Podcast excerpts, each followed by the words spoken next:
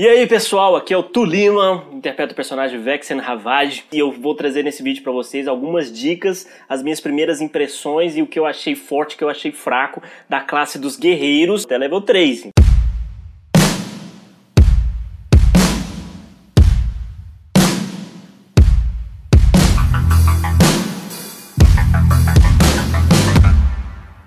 Mas Guerreiro continua como no Pathfinder primeira edição. No segunda edição ele ainda continua sendo um tanque, né, natural. Ele é aquele linha de frente da luta que vai aguentar muito dano. O ponto de vida dele ele cresce com 10 mais constituição a cada level, então ele tem muito ponto de vida para aguentar a porrada dos inimigos. Ele também é interessante que ele, é, ele já começa treinado na perícia atlético, né?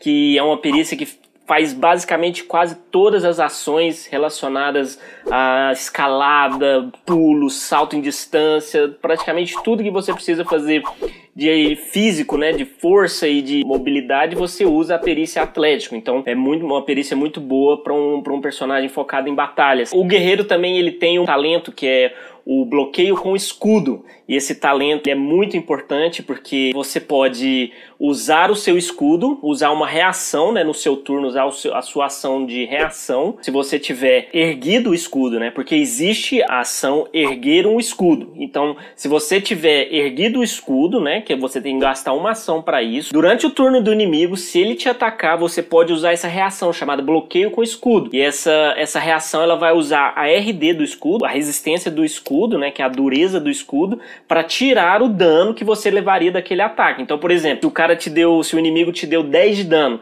e você, o seu escudo tem uma RD de 5, né, uma redução de dano de 5, então você vai levar somente 5 de dano. E é importante lembrar que esses 5 de dano que passou, né, da dureza do escudo, você leva e o seu escudo também leva. Então, o que que acontece? Uma perícia que também é muito importante para guerreiro, que faz um combo bem legal, é a perícia manufatura. Que aí todo dia ali no final do dia você pode tentar reparar o seu escudo para que ele não quebre, né? Que você possa continuar usando aquele escudo mais vezes em mais batalhas. Então, acabou a luta, você vai descansar, você vai estar na cidade, você vai lá e já conserta o seu escudo, recupera os pontos de vida dele para que ele não quebre. Basicamente, pessoal, o que eu vi do guerreiro é, no Pathfinder segunda edição até o momento é que eles te dão três caminhos para seguir em termos de eficiência em batalha. O primeiro caminho é o guerreiro com duas armas. Ele tem também o guerreiro que usa a espada de duas mãos, que ele usa as duas mãos para empunhar uma espada. E o terceiro caminho é o guerreiro tradicional, com espada e escudo. O de duas espadas, caminho que o guerreiro usa duas espadas, uma em cada mão, e eu não gostei muito. Eu achei que ele fica no meio do caminho entre os outros dois caminhos. Eu vou te mostrar por quê. Ele fica no meio ali, não fica nem bom nem ruim para nenhum dos dois lados. É um mais equilibrado, mas o caminho que o Pathfinder segunda edição te dá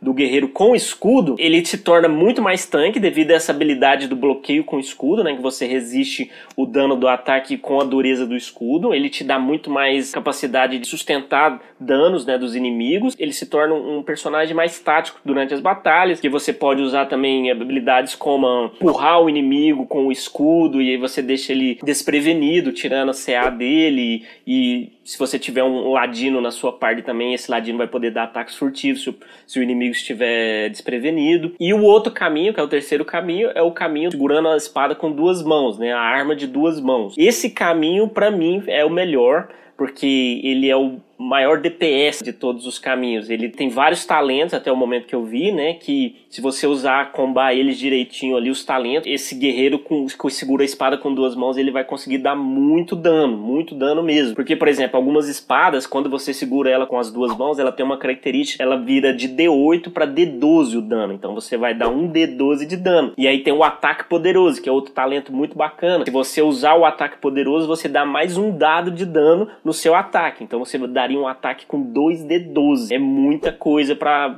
level baixo. Você tem potencial de dar 24 de dano mais a sua força num simples ataque. Lembrando que esse ataque poderoso ele gasta duas ações, né? Então, você todo turno você tem três ações. Então, o ataque poderoso ele gasta duas ações e ele conta como dois ataques para o seu modificador de ataque para o seu próximo ataque. Então, se você fizer um ataque no turno gastando uma ação o seu segundo ataque você tem uma penalidade de menos 5, e se você fizer dois ataques no turno, no terceiro ataque você vai ter uma penalidade de menos 10 para tentar acertar esse ataque. Então o ataque poderoso, se você usar ele na sua primeira ação do turno, no seu segundo ataque você já vai ter uma penalidade de menos 10. Se você for tentar dar outro ataque, você já vai ficar com menos 10. Então um combo bacana que eu pensei e que ficou muito legal é o seguinte, você faz um ataque normal, em seguida já dá o ataque poderoso. Então você vai dar o ataque poderoso com menos 5 e já vai dar mais dois dados de dano, caso você acerte. E aí você vai gastar suas três ações. Então você dá um ataque normal gastando só uma ação, que aí você vai dar um dado de dano da sua arma.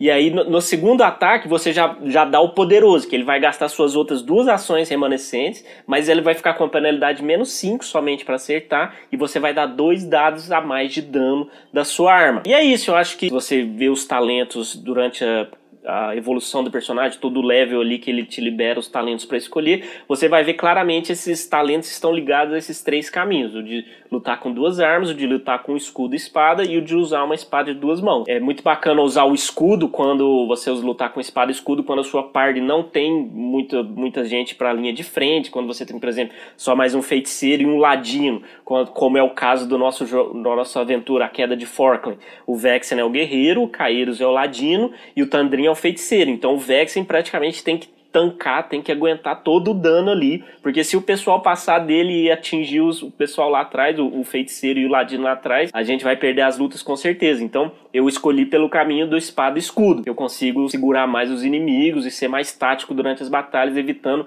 que eles se aproximem ali da linha de trás ali do nosso combate. Agora, se eu tivesse alguém para me ajudar a segurar esse dano, se, se o Vexen tivesse mais um personagem na aventura que pudesse ficar na linha de frente com ele, com certeza eu escolheria o, o caminho caminho da empunhadura de duas mãos. É um DPS absurdo que você vai conseguir dar ali por turno no combate. Então o guerreiro é isso. O guerreiro é mais um personagem para combate. Uh, perícias importantes são atlética, como eu falei, que para todas as atividades em termos de força, em termos de movimentação, o guerreiro já começa treinado nela. O guerreiro também começa treinado em todas as armaduras. Outra coisa bacana da CA também agora no Pathfinder segunda edição, a CA tá aumentando juntamente com o level. Então todo level a sua CA vai aumentar pelo menos um. Tá compensando investir mais em CA no Pathfinder segunda edição. O guerreiro de duas mãos dá dano pra caralho, é muito massa. Tem muito talento que deixa ele roubadíssimo. Caralho, o maluco é brabo. E é isso aí, galera. Esse é o guerreiro que eu vi até agora no Pathfinder segunda edição. Só até o level 3. Depois a gente faz mais vídeos aí para ver o que, que a gente teve de, de, de sensação desse novo sistema aí da paz. Muito obrigado, sou o Tulima. Assistam